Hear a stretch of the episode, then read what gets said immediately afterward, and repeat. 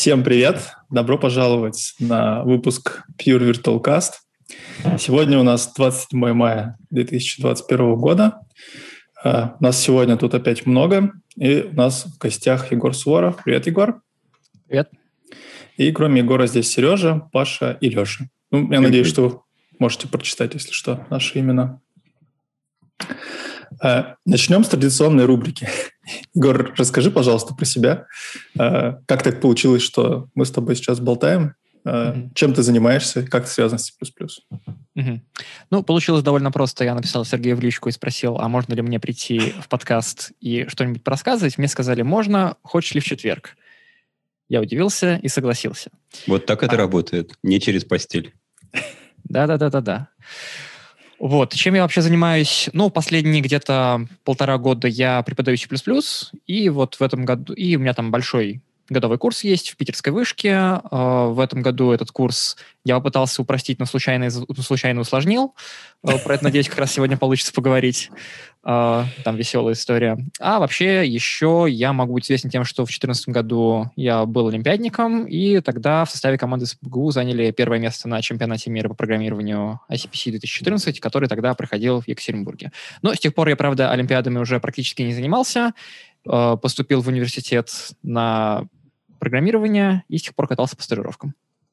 Ну, принимай наши запоздалые поздравления. Очень круто. Спасибо. Егор, а вот э, я прошел по твоей ссылочке про замечательный круглый стол, который вел Виталий Брагилевский mm-hmm. в прошлом году, про изучение как раз языков программирования в ВУЗе. И когда он представлял участников, среди которых был ты, этого круглого стола, mm-hmm. он сказал, что вот Егор Суворов, он преподает C++ на первом курсе. И, в принципе, это достаточная характеристика человека. А как так получилось? Это действительно необычный заход. А, что я преподаю или что C++? Прямо на первом курсе, курсе, вот скорее меня вот это вот заинтересовало. Да, значит, это на самом деле э, история старая. То есть вообще бакалавриат, в котором я преподаю, бакалаврская программа в питерской вышке, прикладная математика, информатика, она на самом деле старая. Формально она открылась в 2018 году, но на самом деле я еще на ней учился, и она открылась на самом деле в 2014 году, тогда еще в академическом университете, а потом в 2018 году просто вывеску немножко сменила. И Можно на самом деле там с 2014 я... года так и идет. Да-да? Один вопрос, просто питерская вышка. Для для тех, кто не в тусовочке. Питерская вышка – это какой вуз? Это Высшая школа экономики в Санкт-Петербурге. Все, спасибо, извини, пожалуйста. Я вот. просто не знаком, ни разу не слышал uh-huh. такого. Да, ну там есть какие-то тонкости с брендингом, что значит, что по, по брендбуку можно называть либо НИУ ВШ Санкт-Петербург, либо Питерская вышка, а вот там ВШ СПБ уже нельзя. Вот. Не знаю, почему, но так сложилось. Вот. И на самом деле там вот C++ шел с первого курса прямо еще с 2014 года. И логика за этим решением была приблизительно следующая, что вот мы хотим выпустить программистов такого широкого спектра, поэтому в какой-то момент им C++ точно придется дать. Потому что если заставить их учить этот язык самостоятельно где-нибудь на работе, то все убьются. Поэтому давайте дадим его в такой контролируемой обстановке. Значит, какой-то момент C++ точно должен быть. Ну, еще в какой-то момент точно должна быть Java, точно должен быть Haskell, ну и кто-нибудь, ну, или кто-нибудь из, или кто-нибудь из таких вот классов языков. А дальше мы смотрим на то, что у нас есть большой суровый курс алгоритмов от Сергея Капелевича на полтора года, и это первые полтора курса. И этот курс специфичен тем, что там нужно не просто задачки решать, нужно их еще закодить и сдать систему, а ограничения по времени работы, они очень-очень тесные. То есть, конечно, они все еще ставятся довольно честно, что вот Сережа написал решение, оно зашло в TL, скажем, за 0,08 секунд, значит, TL можно поставить 0,15. Java за это время даже запуститься не успевает. Ну, поэтому приходится писать на этом курсе на языке C++, а тогда кажется логичнее C++ дать прямо на первом курсе. А как же Грааль? Грааль успеет запуститься? Возможно, успеет, но вот это скорее к Олимпиадам. Я так понимаю, что, может быть, у нас будет еще серия.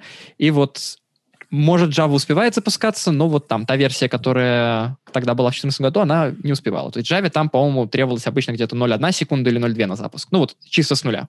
А если GCC собрать джавовский код в натив? Не пробовали. На Олимпиадах это как-то никто не делал. Начинается. Ну да. А еще есть Excelsior Jet, который тоже в натив умеет компилировать. Точнее, был. Потом его немножечко купили. Мне история Егора напоминает мой первый курс. Когда нам на первом курсе читали э, электродинамическую теорию Максвелла, то преподавателю пришлось прочитать нам половину Матана 2, который у нас был запланирован только на второй курс, для того, чтобы он мог, вообще продвигаться по своему предмету. вот здесь что-то похожее. Чтобы нормально читать алгоритмы и сдавать задачки с лимитами по времени и ресурсам, сначала нужно прочитать им C++. Да, история похожая. Ну, то есть, конечно, весь C++ читать совершенно не нужно.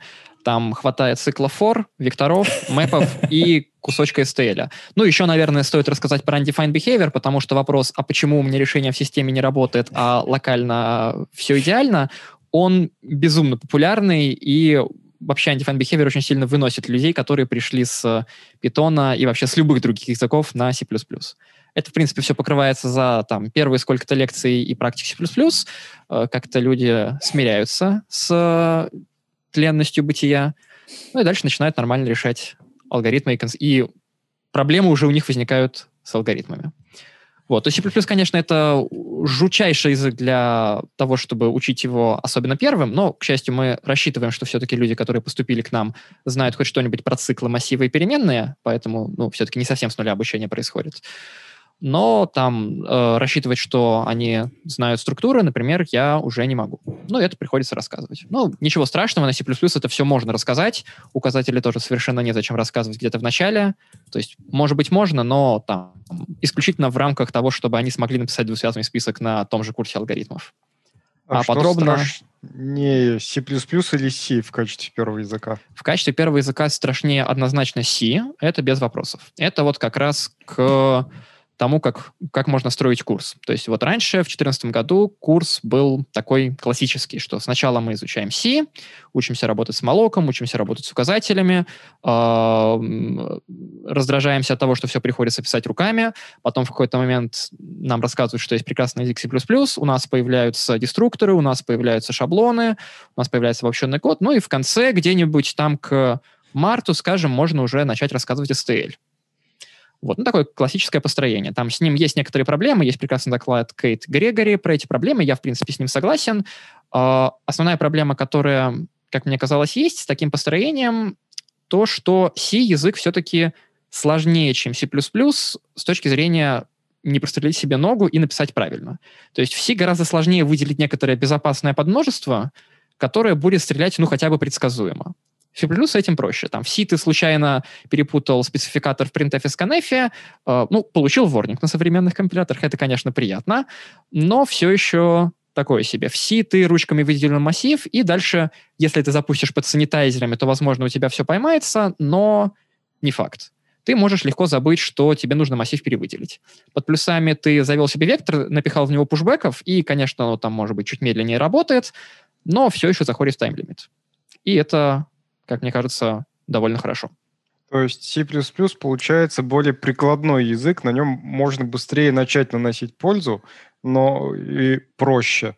А в C проще как язык, но на нем э, сложнее начать наносить э, эту самую пользу всем окружающим в промышленных масштабах. Да, да, мне кажется, что так. И более того, мне кажется, что в для того, чтобы начать писать на C++, надо гораздо меньше объяснять.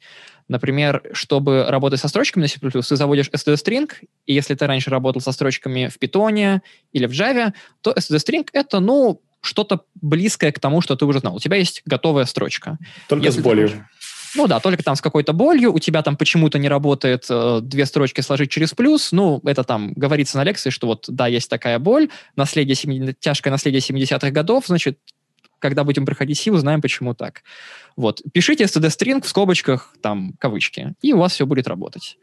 Код, может быть, становится не такой э, идиоматичный, но зато работает и особо не стреляет. А если мы хотим работать со строчками на языке C, то нам нужно брать и объяснять, что вот смотрите, в языке C строчки хранятся как набор байт, в конце у нас обязательно 0, и дальше какие-то последствия из этого из, из такого дизайнерского решения. Дальше, когда у нас возникает, казалось бы, простая идеологическая задача конкатенации строк, то мы выясняем, что на самом-то деле конкатенация строк — это более сложная вещь, и нам нужно еще память выделить, понять, кто ее выделяет. Может быть, она у нас уже есть. Может быть, мы ее сами выделим. А если мы ее сами выделяем, то кто ее потом освобождает? И про все эти вещи нужно думать. На алгоритмах это вообще не то, про что хочется думать. Да и на самом деле в, там, в первые месяцы изучения языка это тоже совершенно не то, чем хочется думать, ну, потому что у студентов и так есть чем заняться. Им и так приходится думать о том, что они пишут перед тем, как пытаться написать код. Им и так приходится э, перестраиваться из школьного режима в режим университетский. Там кто-то приехал в новый город, ему тут устроился, кто-то вообще в новую страну приехал. Кто-то до этого практически толком не программировал, а кто-то, наоборот, значит, олимпиадник считает, что он по, плюс, по плюсам все знает, а тут, значит, внезапно оказывается, что есть еще какие-то конструкторы и деструкторы или структуры. А, и э, это все, мне, такие вот все штуки, мне кажется, лучше начинать с простых, ну, с относительно простых высокоуровневых вещей. Объяснить, зачем нужна зрения... структура, гораздо проще, чем объяснить, что такое сишная строка.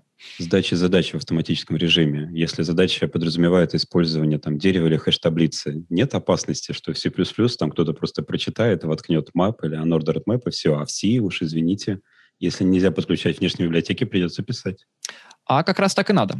То есть, э, например, в нашем курсе алгоритмов, если не ошибаюсь, всякие деревья идут только во втором семестре, и там они идут э, всякие самобалансирующиеся с прибамбасами. Например, там декартово дерево, которое умеет еще не только хранить элемент в отсортированном порядке, но еще за алгоритм получать элемент по номеру. Стандартный сет так не умеет. То есть в него можно было бы это дописать, но в стандарте этого нет. Поэтому там в любом случае что-то писать самостоятельно. Э, есть некоторые количество э, структур, которые там хочется, чтобы студенты написали руками, но они там редко встречаются. Там, ну, может быть, список написать. Ну, тогда там вот в одной конкретной задаче преподаватели алгоритмов смотрят, что никто не заиспользовал запрещенный прием.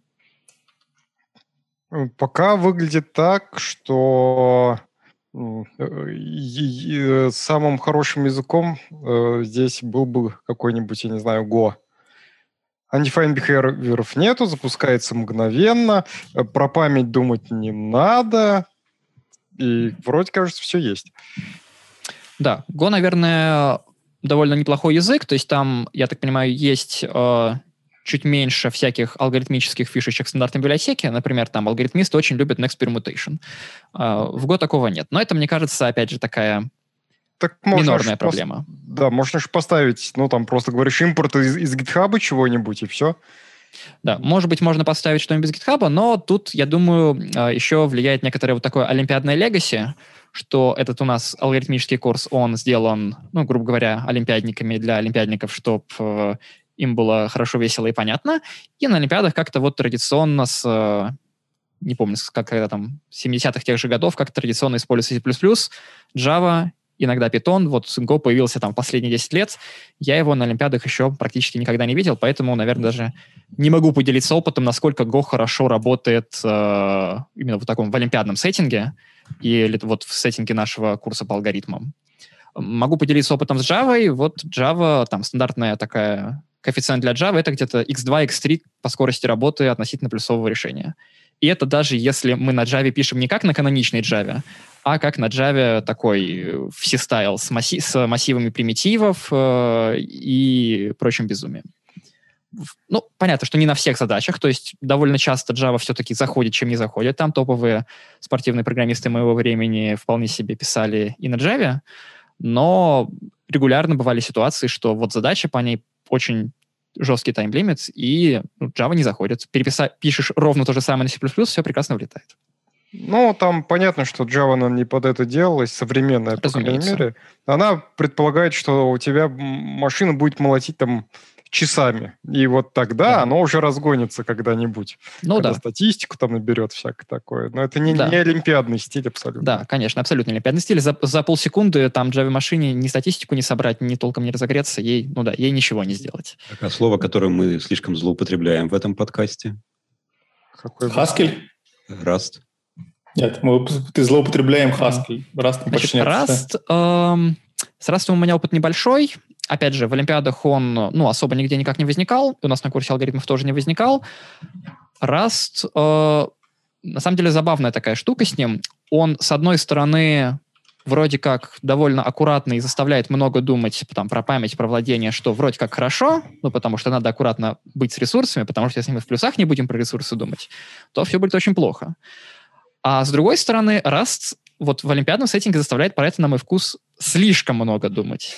Потому что в олимпиадном сеттинге там совершенно стандартная история. Пишешь ты какое-нибудь самообалансирующееся дерево, и у тебя везде чистые указатели. И слово delete ты, ну, его просто не рассказывают. Незачем. То есть просто рассказывают слово new, И этого хватает. То есть, если вам нужен указатель куда-то, вы говорите new, и, и все. Ну да, и... программа выключится, и все почистится. Да, потому что программа выключится через 2 секунды, и все почистится. Я вот за всю свою олимпиадную карьеру помню одну задачу, в которой нужно было чистить память.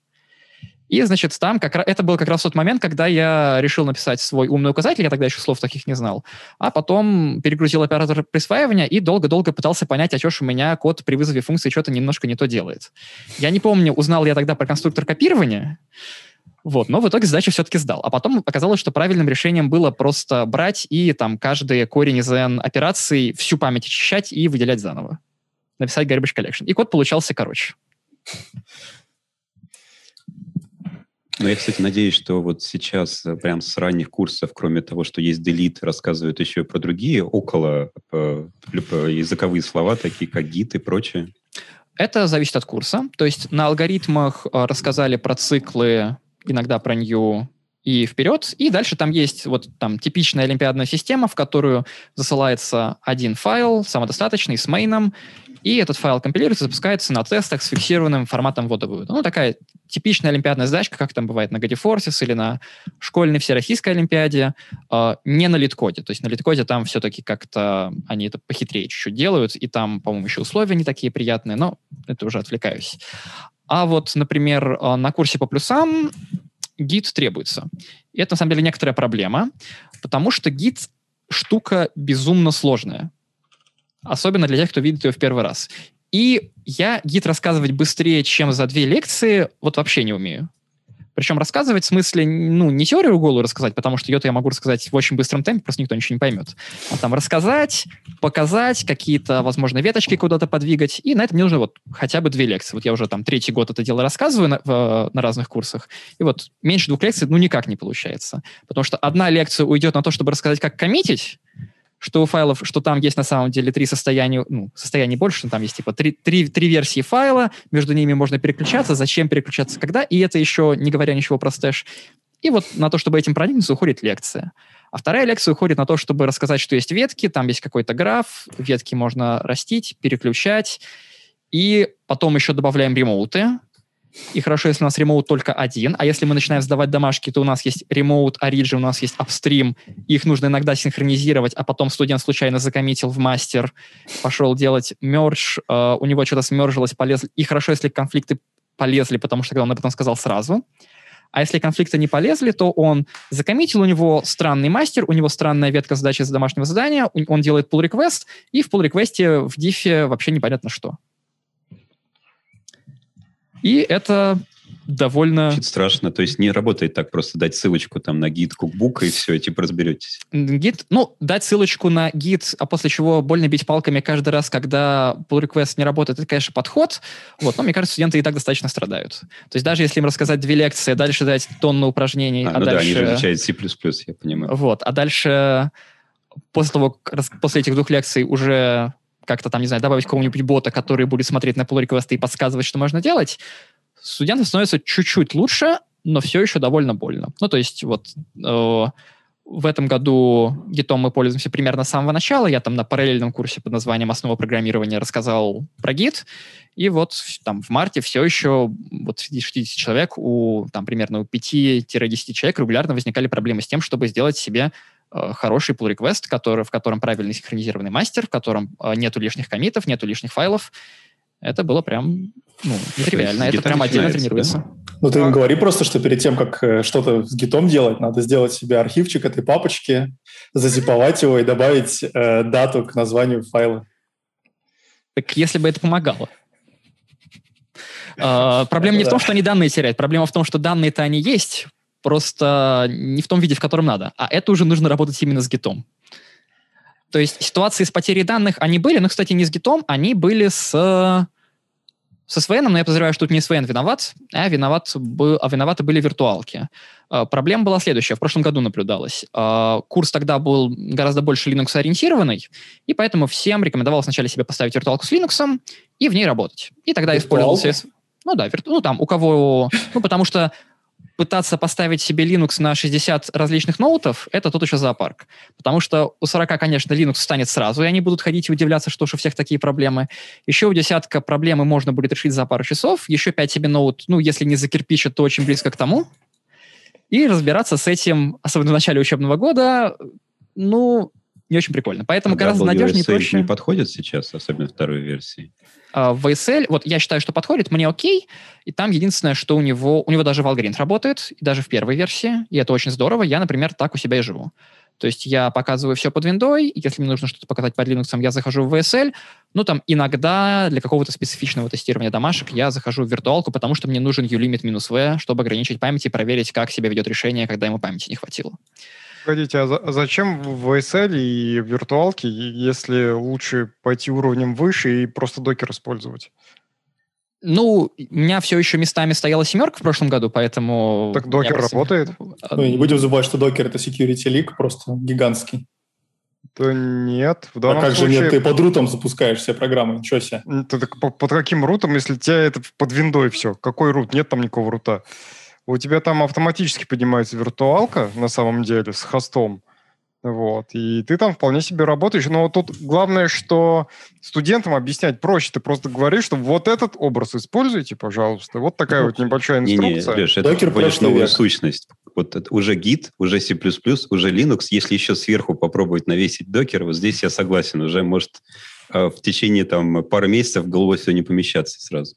А, докер у них есть на курсе по Unix. Э, по-моему, с докером тоже не все гладко. То есть тоже не были прям, про, тоже прям, например, были проблемы точно у кого-то с, ки, с кириллицей, а под Windows это прям легко встречается. Вот ты открываешь ноутбук, тебе просят Windows настроить, и ты говоришь, меня зовут Егор, набираешь кириллицей. Если особенно не повезло, ты говоришь, что меня зовут Егор Суворов, набираешь еще и с пробелом. Ну, не надо так. Кириллицу надо запретить на законодательном уровне. Вот, значит, соответственно, это все можно запретить и забанить, но не мгновенно. Вот, поэтому, значит, самый простой способ, значит, заставить зоопарк ноутбуков работать, это поставить на них виртуалку. Вот. А дальше с этой виртуалкой была следующая прекрасная история. Я, значит, там это где-то уже, было, уже была середина прошлого года, и ко мне регулярно подходят какие-то студенты и говорят, что у нас почему-то в СВН мерч конфликт. И я не понимаю, что так. Ну и причем примерно эти же студенты жалуются, что у них иногда данные пропадают. И непонятно почему. То есть э, Точнее так, они даже не жалуются, что у них данные пропадают, у них там стерлась пару строчек, но они набрали заново, мало ли что-то там не сохранили. Вот, но мерч-конфликты в СВН не лезут. Я, значит, все думаю, что не так. Потом проследил за каким-то студентом, и что оказалось? Оказалось, что студент открыл виртуалку. В виртуалке у него есть SVN-репозиторий, в котором он работает. Он поработал-поработал, что-то закоммитил, ну, отправил так решение на проверку и закрыл виртуалку крестиком. Ну, там вылезло какое-то дурацкое окно, что вы хотите сделать с виртуалкой, он кликает ОК. Виртуалка вырубается э, в режиме hard, после чего какие-то закэшированные файлы на диск не записываются. Студент запускает виртуалку в следующий раз, она спокойно открывается, какие-то файлы в SVN остались э, в режиме, что они закомичены, SVN про них знает, какие-то файлы покоцанные, влетали в SVN в непонятном состоянии. То есть, гитом, скорее всего, такие же проблемы бы были. Вот. Но в прошлом году это было особенно странно заметить. Ты, Егор, меня вот этим примером навел на новую концепцию. Робастный код. Код, из которого даже если удалить часть срока и заменить на другие, он продолжает работать и делать то, что было нужно. На перле. Код с избыточностью. Звучит как несуществующий код, если честно. Да не, по, полно такого кода, на самом деле. Там половина строк кода вообще не нужна, другая половина ошибочная, так что нормально. Ну, у меня вопрос про гиты. Есть где-нибудь в вашей лекции в доступе эти самые две? По-моему, по-моему, сейчас их нет в доступе. А, то есть я могу примерно... Потому что у меня все еще не получилось, на самом деле, сделать их хорошо. То есть я на каждой лекции все время начинаю сильно торопиться, и в итоге там где-то четверть ужимается. Могу сказать, как я их делаю. Вот, значит, я беру книжку про гид, дальше mm-hmm. я беру толпу э, и говорю, что из нее мы должны за две лекции пройти вот эти шесть глав. Вот. Проходим мы их, разумеется, не подробно, потому что на подробно времени нет. И дальше я беру откр... там, и в зависимости от лекции я либо открываю консоль и начинаю в ней что-то делать, если я хочу показать именно команды. Либо, если я хочу продемонстрировать какие-то концепции, например, это особенно актуально с ветвлением, то я открываю какой-нибудь веб-сайт, там, по-моему, есть learngitbranching.js.org, есть еще один какой-то, и на них есть очень хорошая демонстрация, ну, очень хорошая визуализация того, что происходит в гите с ветками. Потому что если просто показывать и говорить, что тут у меня ветка, тут у меня ветка, я переключился, я закоммитил, я замержил, я заребейзил, то мне, конечно, все очевидно, и в голове у меня эти веточки прекрасно отрисовываются, но у студентов в глазах пустота и непонимание. Мне кажется, что вот эти визуализации, они прям очень сильно помогают. В идеале, мне кажется, конечно, вообще уже взять в какой-то момент и нарисовать нормальные картинки, подогнать примеры и уже на них объяснять, э, чтобы можно было прям вот ну, по презентации идти, переключать и специально, как бы на специально скрафченных примерах э, вести повествование. Ну, можно прям с этого learn git branching скриншотов наделать, потому что там, правда, по-моему, отличный. Да, да. Например, там можно интерактив. Да, mm например, можно скриншотов оттуда. Вот. Ну, конкретно LearnGit Branching, он не умеет в ремоуты, что грустно, потому что с ремоутами возникает много проблем, особенно когда нужно форк синхронизировать. Вот. И там был какой-то другой сайтик, я, честно говоря, сейчас его название сход не помню, но mm-hmm. могу посмотреть. Егор, а ты еще упомянул про pull реквесты А что на бэкэнде гита? GitHub, GitLab, Git? Конкретно у меня GitHub — это вот нововведение этого года. В прошлом году... С private репозиториями? Да, все с private репозиториями. Значит, в прошлом году там был приватный SVN, и это было офигенно удобно для студентов, потому что, ну, для тех, кто не закрывает виртуалку крестиком. Вот, потому что они поменяли файлы, сделали SVN, SVN от точка, SVN commit, и у них все всегда работает без каких-либо вопросов. Ну, дальше, конечно, есть проблема, что преподавать, что там либо надо было какого-то Дженкинса поднимать, этого у нас никто не умел делать, включая меня, а, либо нужно преподавателям самостоятельно смотреть на код без пробелов и табов, и говорить, что не надо так, глаза вытекли, пожалуйста, поправь то-то. Вот. На это уходило много времени и нервов. Поэтому в этом году я решил упрост... попробовать упростить э, проверяющим задачу. А, еще были проблемы, что там, ну, опять же, если это просто SVN репозиторий, то нельзя было никак конкретные строчки комментировать. И поэтому ты просто брал и писал там в траке большой длинный текст, что не так. Значит, в этом году... Есть э, плагин для ревью. Вот он был, я его попробовал как-то впихнуть, у меня сход не получилось, но я не очень много пробовал, я не специалист по траку, поэтому, может, и не получилось. А еще для ревью, вот именно когда основной репозиторий в SVN... Э, я закопаете вы уже этот в. Не получится. Я использовал э, в компании, настраивал, и там все пользовались... А надо было закапывать, уже закапывать, а не настраивать. Вот, вот такая штука, ревью-борд называется. У нас ревьюборд, ревьюборд я, по-моему, даже смотрел. А вот я не помню, чем он, чем, чем мне не понравился. По-моему, там есть такое особенное требование, что нельзя, чтобы участники видели pull реквесты друг друга и вообще код друг друга. То есть это, видимо, делается при помощи разных репозиториев и настроек, и настроек прав. А, надо, чтобы они друг друга не видели? Опа. Да. Ну, конечно, это же студенты. Иначе да. ты будешь просматривать один и тот же код. Нет, посмотреть один и тот же код, это удобно. Ты по ревью один, после чего скопировал замечание, да. в крайнем случае ноль поставил, если очень обнаглели. Мы отклоняемся а сейчас та... точно.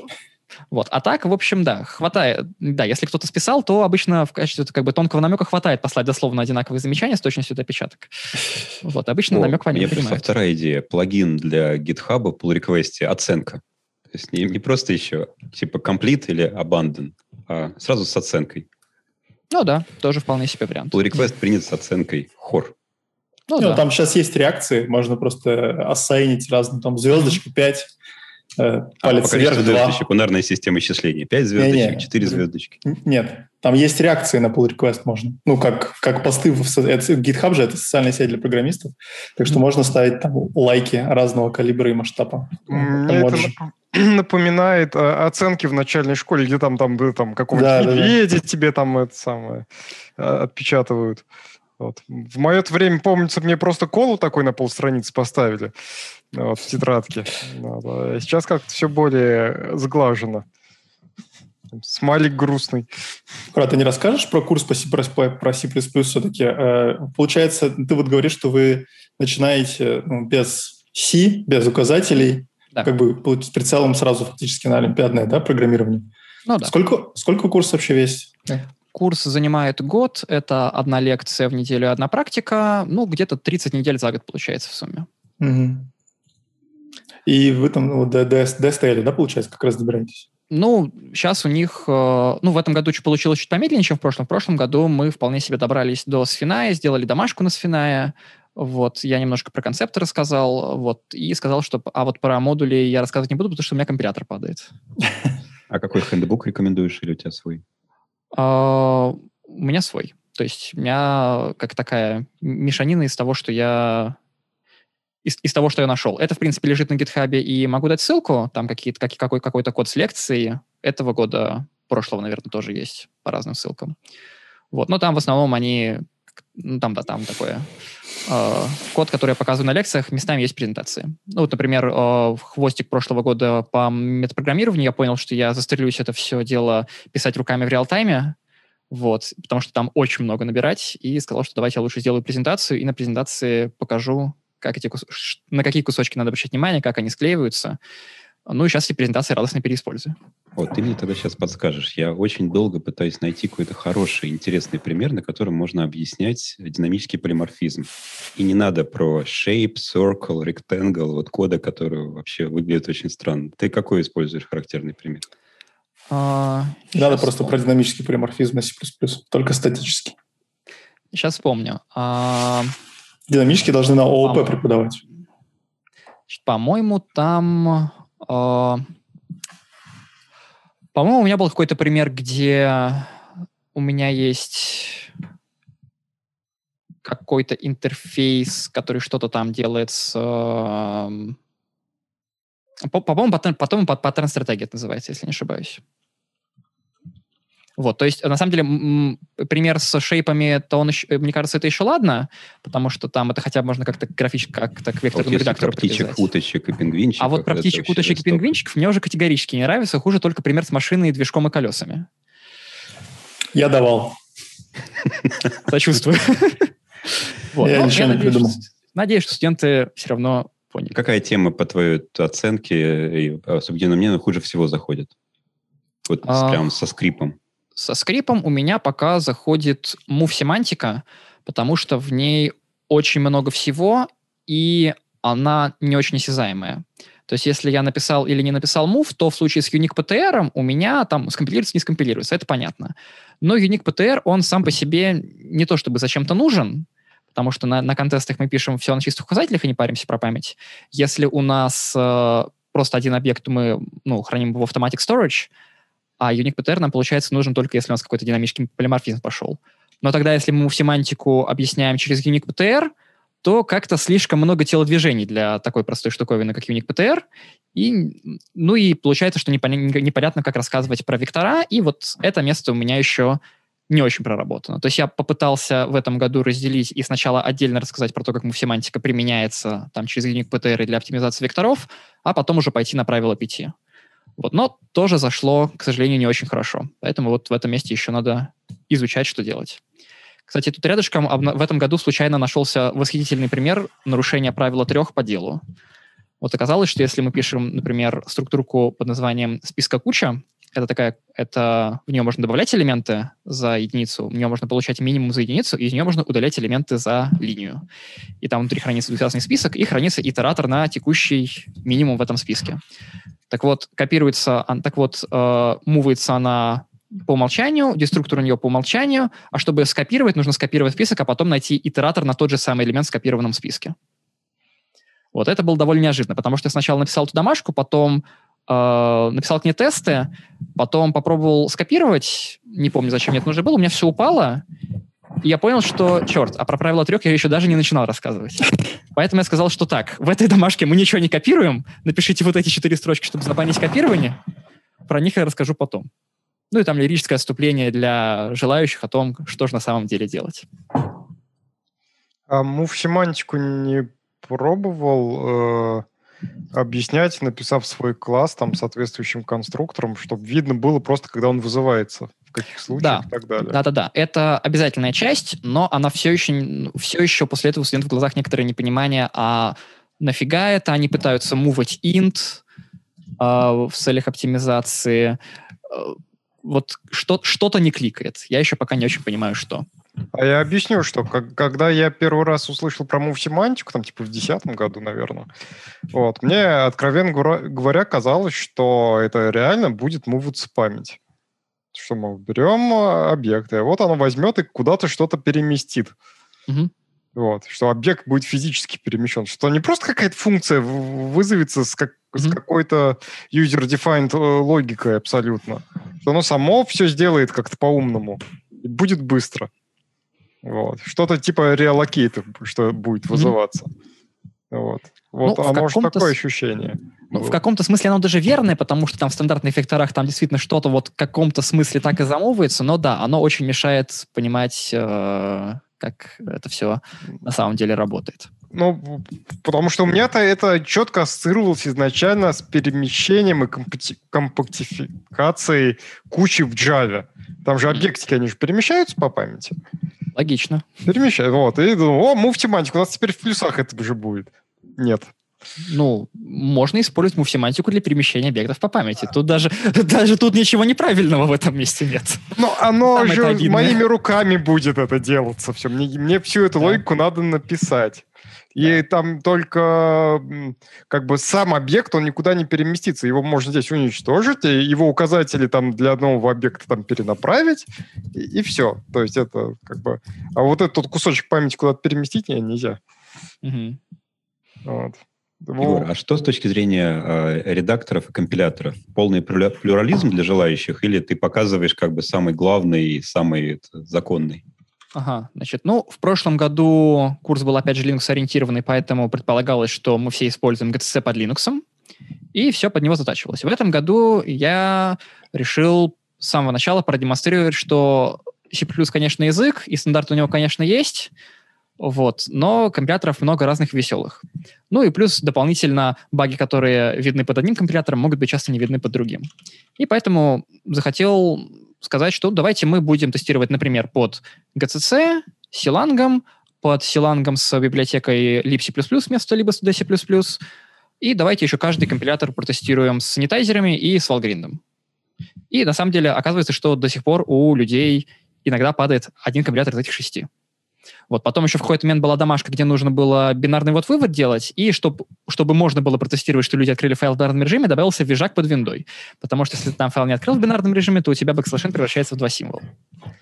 Вот. И так, и с тех пор, значит, э, у нас уже, видимо, 6 плюс 2 8 компиляторов. Прям я еще добавил режимы debug релиз, чтобы ассерты не писали.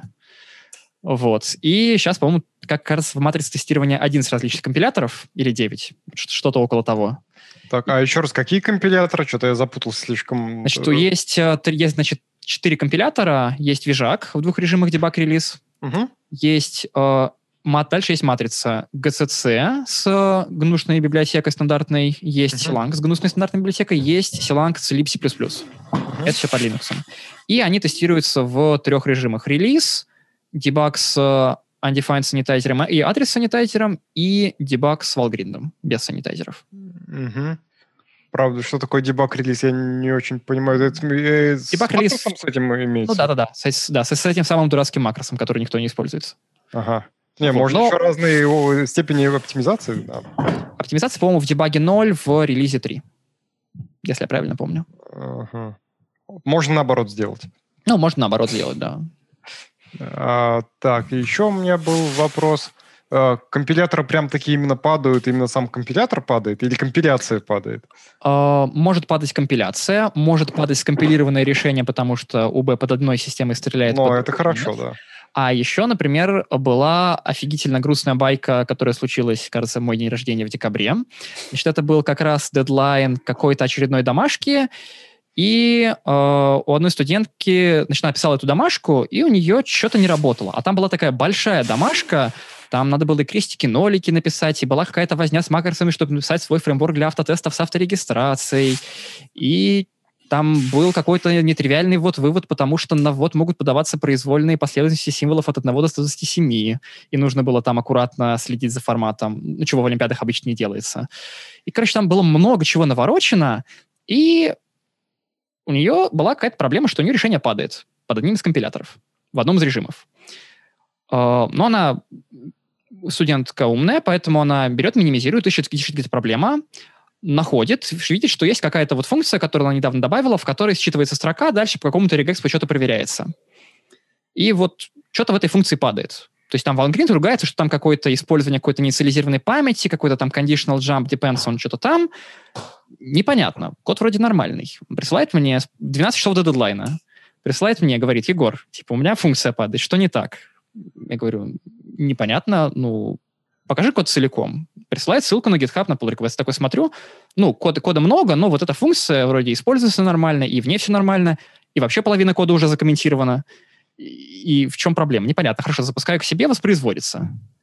Окей, под другим компилятором не воспроизводится. Так, что за фигня? Хорошо, продолжаю минимизировать, минимизировать. В итоге оказывается, что если вы делаете include regex, потом int main, потом std regex э, от каких-то там специфичных трех символов, то есть там какой-то правильный regex, то эта штука, если ее скомпилировать силангом с libc++ с undefined санитайзером и запустить по valgrindом, падает с use of uninitialized memory. Убираем любой из этих компонентов, все прекрасно работает. Удобно. Очень удобно. Надо Я пишу... посмотреть в ASM. Вот, да, можно посмотреть в ASM, то есть там, по-моему, я это своему знакомому скинул, он э, посмотрел, сказал, что ему кажется, что вот в этом месте есть какой-то use after free в стандартной библиотеке, вот, я, кстати, не уверен, то ли, вот я не уверен, был это libc++ или либо std C++, тут я не уверен. По-моему, я, я это зарепортил в все-таки в Силанг. Uh, ну да, не помню, что там была стандартная библиотека. Вот, но там сам ассемблерный код довольно большой, ну, потому что там это какой-то парсер регулярки, он там какой-то нетривиальный, он там что-то делает, какое-то состояние, хрен, какой-то автомат, автомат, наверное, вряд ли строит, ну, как-то парсит регулярку, в общем, там код нетривиальный. Вот, если интересно, могу скинуть примерчик, он очень короткий и, да, очень, очень грустно стреляет. В общем, да, я пишу да, студентке, давай. что я, конечно, да, 12 часов до дедлайна. Поздравляю, вы нашли баг либо в либо, либо, либо в lib C++, либо в Силанге, либо в Valgrind, либо в санитайзере. Я, честно говоря, не понял, где. Мне присылают очень закоммитить и сразу добавить в портфолио автоматически себе. Ну вот да. Баг-репорт, короче, в компилятор во время прохождения курса по C++. Да-да-да-да-да. Ну, в ответ мне прислали не баг-репорт, в ответ мне прислали большой-большой стикер с очень-очень грустным котиком. Просто плачущим, просто рыдающим котиком и комментарием, что это было очень больно. Вот. А следующее сообщение уже было, ну ладно, а что делать? Потому что дедлайна все еще 12 часов сдавать-то надо. Вот, что мы тогда, что тогда сделали, я не помню. То ли компилятор отключили, то ли я сказал, что вот нафиг этот конкретный регекс, то ли что-то такое. Вот, ну, но это такая нормально. вот прям Перед самая... релизом тесты начинают отключаться и быть уже не такими критичными. Да, да, да, да, да, да, да, все так. Но двойная инструментация кода, одна из которых динамическая, я бы как бы... Да, мне согласен. выглядит очень надежным решением. Согласен, не выглядит. Ну вот, выстрелило. Я совершенно не против, если фиксом будет, там, не знаю, добавление в инструкцию Valgrind не запускайте с санитайзерами. Или наоборот.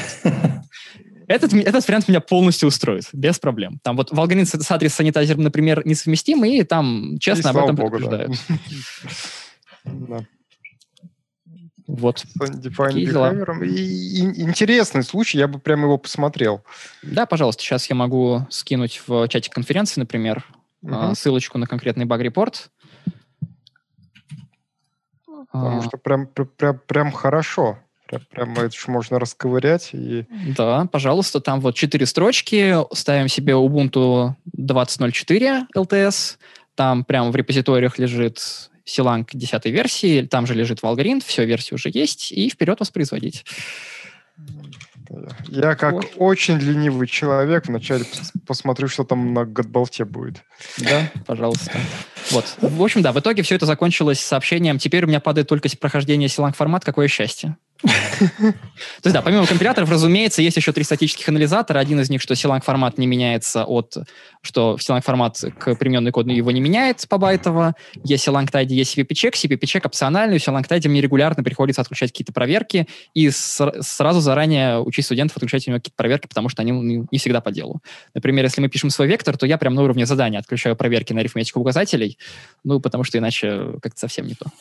Ну да. А ты говорил, что э, хотел курс сделать проще, но получилось сложнее. Ты про что? Да, значит, э, хотел я курс сделать проще в в смысле порядка изложения. То есть раньше курс начинался с C, и поэтому все просто умирали на указателях уже на второй паре, продолжали умирать на третьей и четвертой, ни у кого ничего, у всех, значит, приходили какие-то сплошные выходы за границу и э, там use after free, а потом весной, когда начинался STL, все на это смотрели с полным недоумением и вопросом, а где ж, блин, раньше этот STL был, когда он нам нужен был на алгоритмах в сентябре? Ну и как-то было уже очень странно тратить три пары на STL, конечно, там подробненько, с иерархией итераторов, но было очень странно этим заниматься, потому что этим никто не следил, и все, в принципе, этот STL уже щупали на алгоритмах. Вот поэтому мне хотелось как минимум поменять два кусочка, и там еще в паре мест изложение немножко сделать попроще. Например, указатель это задвинуть после ссылок. Вот. И, в принципе, ну, не заикаться про динамическое управление памятью до определенного момента. И эта часть у меня, мне кажется, получилась, и курс действительно стал проще, стал проще восприниматься. Часть, где я случайно сделал курс сложнее, это как раз добавление вот этих автопроверок. И то, что их раньше было 0, а теперь их 12, усложнило выполнение домашки раза в два или в три, вот чисто по времени, мне кажется. Ну, то есть силанг формат я добавлял как бы с благими намерениями, что раньше у преподавателей были проблемы, что глаза вытекают, давайте мы научим студентов пользоваться силанг форматом, что глаза у преподавателей не вытекали. Ну, хорошо, а чтобы это как-то зафорсировать, давайте добавим проверку. Все как бы разумно. Ну, проверка и проверка, ладно. Дальше вот это вот с прохождением автотестов тоже хотелось добавить студентам какую-то вот такую вот интерактивную обратную связь, как, как вот у них есть на алгоритмах. Потому что раньше, опять же, ну, можно было получить от проверяющего ответ, что у тебя решение не компилируется, я посидел полтора часа смог, вот тебе за это полтора балла из десяти. Вот. Тоже хотелось им дать какой-то такой интерактивчик. Вот. Но оказалось, что я вот подобавлял таких маленьких вещей, получилось 11 проверок, и пройти их все одновременно — это уже прям серьезное, серьезное упражнение. Ну, дополнительно в процессе обнаружилось, что не все старые задания, ну, хорошо на эти автопроверки ложатся, где-то пришлось какую-то семантику чуть, чуть более строго указать, из-за этого какие-то тесты стали строже, из-за этого задания тоже усложнились, и вот там в крайнем случае мне вот студенты рассказывали, что сидишь и 4 дня занимаешься вот домашкой по плюсам и медленно, медленно, медленно, медленно через нее продираешься. Это Слушай, на самом деле какой очень... релиз? Вот. И это, на самом деле, очень большой косяк. То есть там даже... И там самое это, что...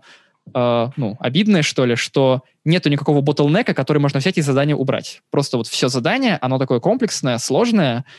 Ну, я, конечно, тщательно следил, чтобы у меня не было больших ботлнеков. Ну, больших ботлнеков нет, есть куча маленьких, как это обычно в перформансе и бывает.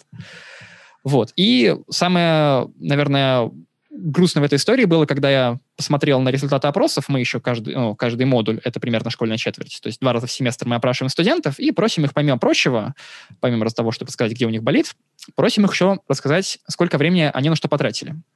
Там, по шкале от 1 до 10, сколько у вас времени уходило в неделю на этот предмет.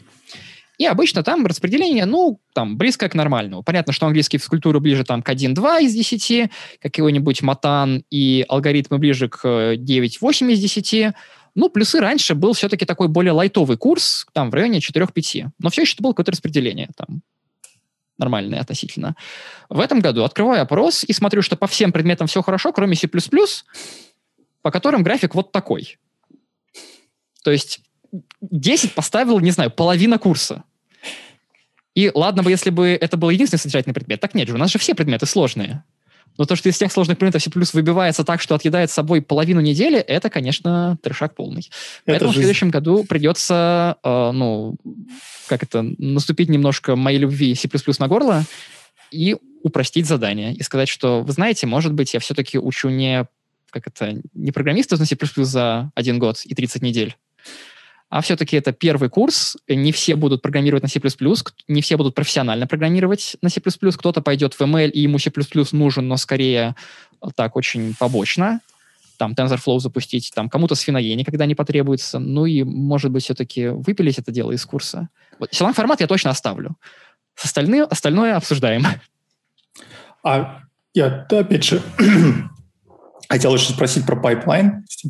Э, как вы это все построили? Ты, ты, я так понял, что ты сам это все делал, да? То есть как, как да. вы все проверяете, собираете? Ты да. говоришь, что у вас GitHub, а дальше да. что? Да, значит, в этом году пайплайн следующий. Есть э, организация, в ней есть закрытый репозиторий с лабами, и дальше каждому студенту создается свой репозиторий с лабами под названием labs минус никнейм студента. И это не форки, потому что фор- приватных форков на GitHub нет. И дальше у студентов есть э, инструкция, как э, себе этот форк синхронизировать. В мастере предполаг, предполагается, что в мастер комичу только я и другие преподаватели. В репозитории Labs, соответственно, мастер есть и идет. И, эм, и дальше студент себе мастер синхронизировал, ответвился веткой там с названием Lab 09 банк и пошел в этой ветке реализовывать свое решение. В репозитории в корне лежат папочки. В каждой папочке лежит readme с условием. Там довольно подробные условия, с, за что мне, кстати, тоже отдельный раз прилетало, потому что условия прочитать это полчаса, вот, и не все справлялись. То есть коротко условия писать у меня, опять же, есть некоторая проблема. Вот. Uh, есть readme, есть какая-то заглушка для решения иногда, есть какие-то автотесты, которые нужно обязательно пройти, могут быть настройки дополнительно Silangtide, если они отличаются от общесистемных. Ну и в корне, понятно, лежат настройки Silangtide, Silang формат, и в этом же репозитории есть папочка GitHub slash workflows, и там лежат настройки для GitHub Actions, которые запускают все эти автопроверки. Студент uh, взял свой репозиторий, синхронизировал, хочется верить. Uh, во втором семестре это получается получше Дальше начал у себя что-то делать в отдельной ветке, сделал, э, закоммитил, открыл pull request. Дальше ему либо прошли, либо не прошли автопроверки. Он это поправил. Еще через несколько дней хочется верить, что он получил галочку. И дальше хочется верить, что это все закончилось до дедлайна. В какой-то момент к нему приходит проверяющий. Э, проверяющий закреплен за студентами, чтобы можно было немножко вот, э, как это, притереться по стилю. Э, и делает код-ревью и выставляет pull request, получается, он делает не в свое репо, а в мастер репо. А, pull request в своей репе. А, а мастер, вот, тогда что... кто-нибудь уже догадался там закоммитить часть проверок? А, я иногда сам рекомендую закоммитить часть проверок, например, вот как в случае с Regex. а, по-моему, не догадывались. А, то есть там иногда тайм-ауты надо поднять. Интересно, они сейчас смотрят? Вот. А, я скинул в, во флут, так что могут смотреть. Вот, по-моему, не догадывались, но в любом случае смотрим мы на вкладочку File Changed, поэтому это видно. То есть как раз именно из-за того, что смотрим на, файл, на вкладку File Change, мы требуем, чтобы э, там все ветки были аккуратно синхронизированы. Потому что вот чуть более опасный случай, это если закоммитить часть проверок в мастере, а потом ответвиться оттуда. И тогда это на вкладке File Change уже не видно.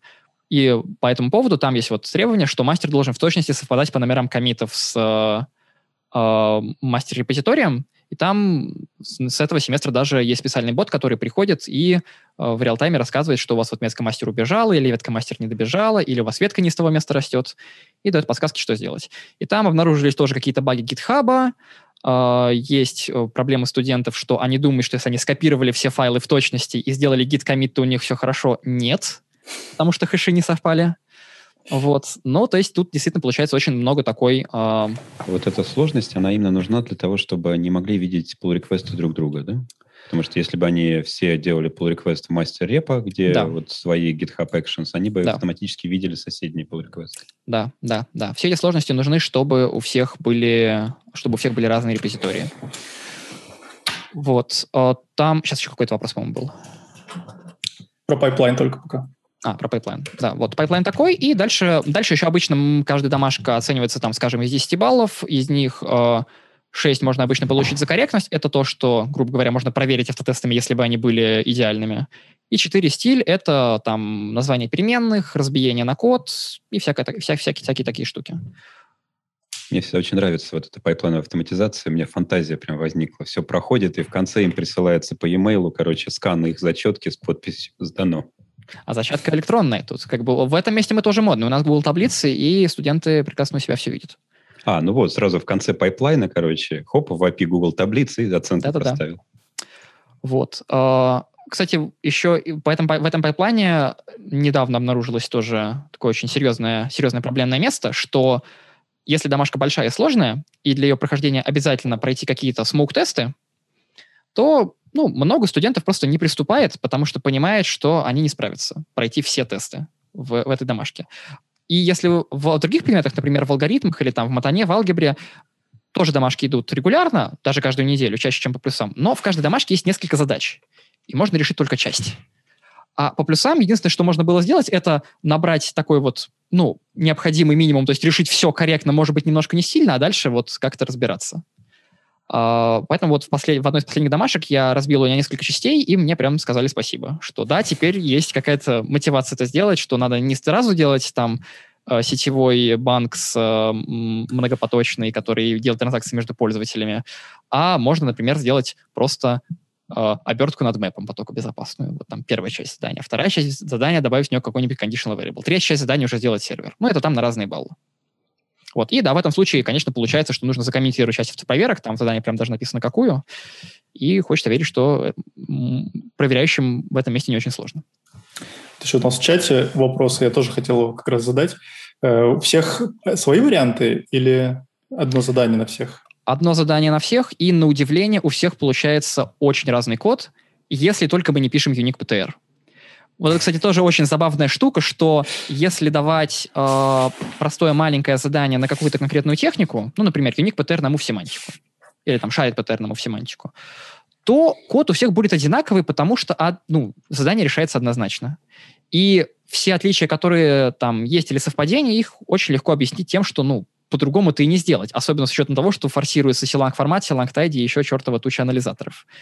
И, ну, по байтово, наверное, не совпадет, но очень близко к этому. Вот. А если давать большое задание, где нужно писать прям приложение, то это задание становится сразу в несколько раз больше. Его сразу сильно сложнее проверять, потому что тебе нужно прям вникать, что происходит. И там в первые разы на проверку одной домашки, одной, может уходить там минут 45 легко. Вот. Э, если с опытом это становится сильно быстрее, можно там даже до 5 минут сократить. Вот. Но это тоже некоторый скилл. Вот поэтому лабы все-таки, лаба одна, вот, их стараюсь делать, э, чтобы у них было неоднозначное решение. То есть все равно там было, была пара случаев, когда студенты взяли, например, просто по байтово скопировали. Вот. Ну, мы вежливо объяснили, что не надо так делать, это очень хорошо видно. То есть прям на удивление очень хорошо видно, что вот эти люди вообще по-разному решали, эти, кажется, сидят рядом на паре, а, ну да, точно, вот они сидят рядом на паре, активно обсуждают, эти, значит, обменивались идеями, как можно сделать этот кусочек решения, потому что кто еще, блин, тут будет регэкс делать? Это не отсылка к, как бы, к предыдущему студенту, нет, mm-hmm. там все честно, это скорее к э, просто как, как абстрактный пример. Вот. А вот эти, да, прям списали и вот даже попытались завуалировать, потому что переименованы переменные в не пойми что. И стерты комментарии. Ну и такой смотришь на это и думаешь, ну, ну ё-моё.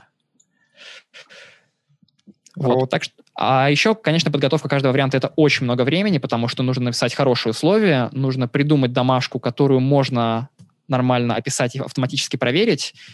Э, ну, хоть как-то автоматически проверить. Потом еще нужно написать автотесты, которые ты выдаешь, нужно написать автотесты, которые ты сам у себя запускаешь. Это прям очень-очень-очень большая работа. И прям иногда бывает такое, что ты придумал какую-то идею, ты пишешь домашку, и ты понимаешь, что тебе в этом месте хорошо вот такое требование ставить, но ты его не проверишь ни автоматически, ни глазами. Просто потому, что там отличие, не знаю, в одном символе. И, ну, просто глаз замылится. И ты понимаешь, что вот хорошо, значит, эту домашку так давать нельзя. А вот такой вопрос. А, я уже, насколько понимаю, вы когда-то пользовались э, готовыми решениями для организации всего этого, там GitHub Classroom что да. это такое, и mm-hmm. чем это хорошо, чем плохо, и почему вы отказались от этого? Да, значит, в начале года, когда я только приходил на GitHub, я думал, что я, наверное, не хочу там писать своих ботов, как что-то думать про репетитории, я хочу взять что-нибудь готовое. О, GitHub Classroom, как раз что-то похожее, но там как-то умеет создавать репозитории. Прикольная штука, давайте попробуем. Значит, для чего GitHub Classroom хорош? Он хорош, когда нужно создать тонну репозиториев и зарегистрировать участников, связать их с никнеймами. Там можно скормить ему список студентов, после чего студент кликает по ссылке, присоединяется к Classroom, выбирает себя из списка, и, и дальше можно выгрузить ростер там, в соответствии юзернейм на GitHub, э, такой-то пользователь. Дальше можно там дальше поставить на GitHub специальную галочку, что я хочу, чтобы в э, каждом репозитории студента, который так создается, создавался отдельный pull request. На этом хорошие стороны классрума, конкретно в моем сеттинге, заканчиваются. Дальше возникало некоторое количество проблем. Ну, например, если поставить эту галочку, что надо открыть pull request, то pull request открывается, но не всегда. Иногда просто студент создает себе репозиторий, и у него pull request не открылся. Просто потому, что у GitHub внутри что-то там сломалось, какой-то callback куда-то не прошел, и pull request, и pull request не создался. А так как основная идея за этой галочкой была в том, чтобы не знакомить студентов с гитом э, ну, раньше нужного, чтобы они для начала могли хотя бы просто кликнуть на кнопку, а потом через интерфейс в GitHub один файл поменять, то это было прям фатальным недостатком. Потому что ну, нельзя заставлять студента открывать консоль, делать ветку и ну, не сделает, пока еще гит не знает. А второй — это первый недостаток, и я им там его зарепортил, они сказали, что ну да, такое иногда бывает, workaround вот такой. Вот, но не автоматический. Workaround все еще ручной. То есть нужно заставить студента, чтобы он пошел и руками что-то там сделал, типа прошел еще раз по той же самой ссылке, что-то там нажал, какую-то галочку снял. Ну, такое себе. Может быть, уже поправили. Вторая проблема неожиданная была следующая. Uh, GitHub открывает pull request, открывает его от имени случайного проверяющего, который есть в классруме. Что после этого возникает? А после этого нельзя на этого проверяющего назначить код ревью. Потому что он же и автор pull реквеста Точнее так, ревью назначить можно, но он не может сказать request comments или approve. Можно только комментарий оставить. И вот вроде мелочь, но такая раздражающая. Вот, и оно именно рандомно назначается. Даже нельзя сказать, что я хочу, чтобы вот этих ребят проверял вот это, то есть назначай кого угодно, кроме него. Вот. И, в общем, были такие минусы. Потом я понял, что GitHub Classroom дополнительно Uh, не позволяет мне uh, взять и обновить репозиторий студентов каким-то образом, если у меня задание обновилось. Uh, у него нет никакого дэшборда, в котором я могу смотреть за репозиториями студентов центрально. То есть я могу скачать эти репозитории студентов, но это делается через приложение на электроне весом в 90 мегабайт, которое берет их, по-моему, по одному выкачивает ко мне локально с очень медленной скоростью. Ну, тоже что-то что-то не то. Вот. И поэтому как-то оказалось, что GitHub Classroom из хорошего сделал вот этот вот маппинг из э, юзернеймов студента. Это можно было собрать Google формами. А в остальном никаких плюсов у него нет, поэтому я решил, что давайте я все-таки перейду обратно на чистые репозитории, заодно, чтобы студенты знакомились вот с тем, как работает именно чистые репозитории, а не что-то там в Classroom, GitHub специфичное с э, темплейтами. А вот ваши там боты, скрипты и все это дело где-нибудь на гитхабе доступно? Нет, оно закрыто, и оно очень специфичное. Ну, то есть оно mm-hmm. очень сильно подогнано именно под, э, ну, под мой use case. То есть, грубо говоря, там бот, который приходит в pull request и смотрит, это там пара хуков на Django, которые берут, скачивают pull request, потом скачивают все комментарии, потом там по какими-то ифами проверяют, кто последний отвечал, э, кто на что ответил, ну и что-то такое. Угу.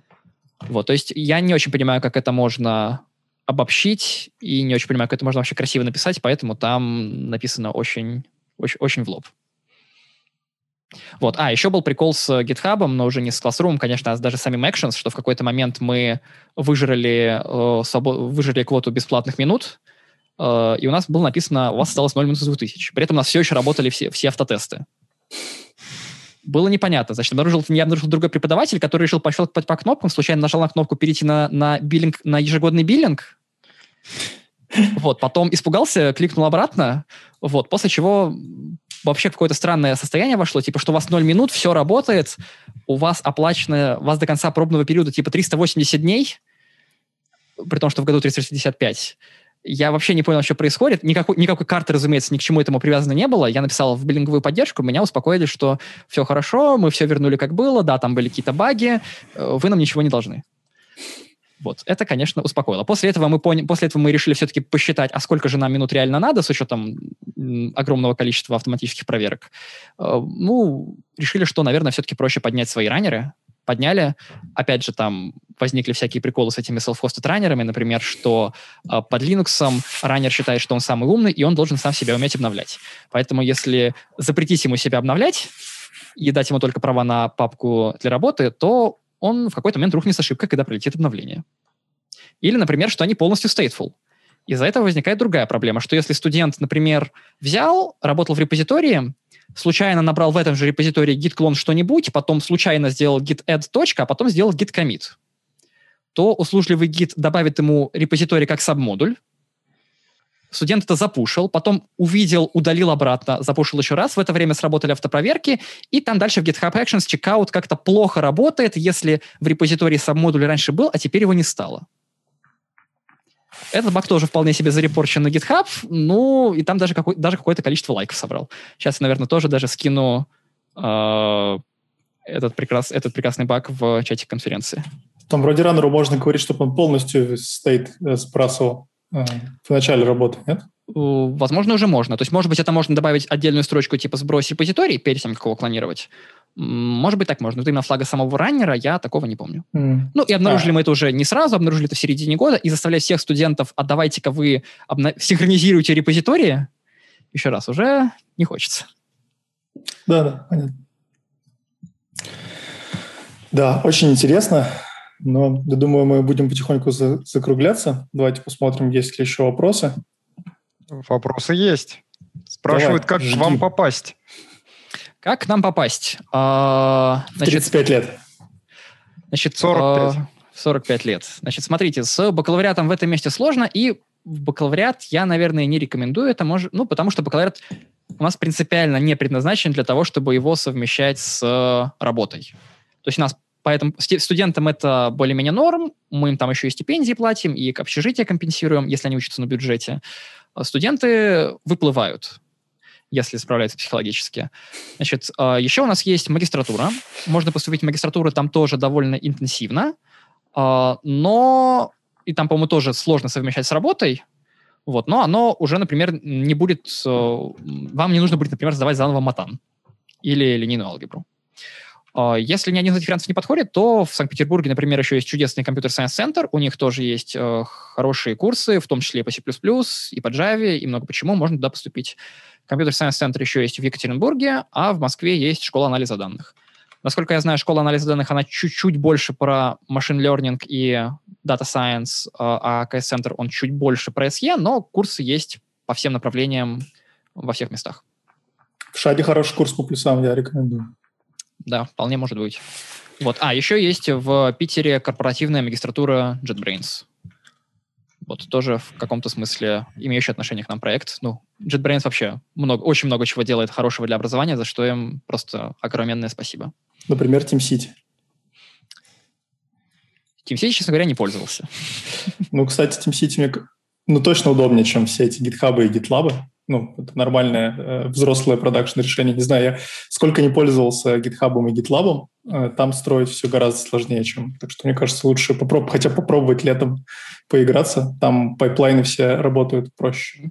Э, и с раннерами там не так больно. Bitbucket, бамбу. Тебе мало C++ студентам давать? Ты хочешь, чтобы преподаватели тоже страдали? Конечно, а там это как раз самое. Настройки Bamboo там можно делать в виде Java кода. Идеально просто получается. Нет, просто Java на втором класс. курсе. Java нельзя. А, ну тогда в, в виде ямлов. Ямлы, пожалуйста. Вот. Но семантика у них будет идентичная. Да. Так, ну что, да. я предлагаю перенести на следующую встречу оставшиеся темы. У нас будет вторая серия, по всей видимости. Ну, я бы хотел, да. Мы бы хотели. Думаю, что все с нами согласятся, да. Э, в следующий раз мы обсудим, наверное, больше олимпиадное программирование, э, интервью, точнее, собеседование, да, при приеме на работе, работу, и вот эти все задачки, стоят или не стоят, и вообще зачем берут олимпиадников. Мы тут уже обсуждали, что все эти темы по тысяче раз обсуждали, но не, не, не в подкасте про C++, правда? Возможно, мы еще обсудим то, как готовить задачи для олимпиадников и для собеседования. Это разные две вещи, олимпиадные задачи, собеседования. Да. В чем как готовиться? Как готовить сами задачи. Не, я понял. Да. Мне интереснее, как готовиться. Ну, а мне интереснее, как готовить. Вот. Если это делает случайно один и тот же человек, он вот нечаянно перепутает, в итоге та половина завалит Олимпиаду, а те не попадут на работу. Идеально. Вот, да. а, потом и... еще, а потом еще обе части придут к нему с вилами. И, и факелами, да. Да-да-да. Да, спасибо большое, Егор, было очень интересно. Тогда до следующего четверга. Всем хорошей пятницы завтра и сегодня хорошего вечера.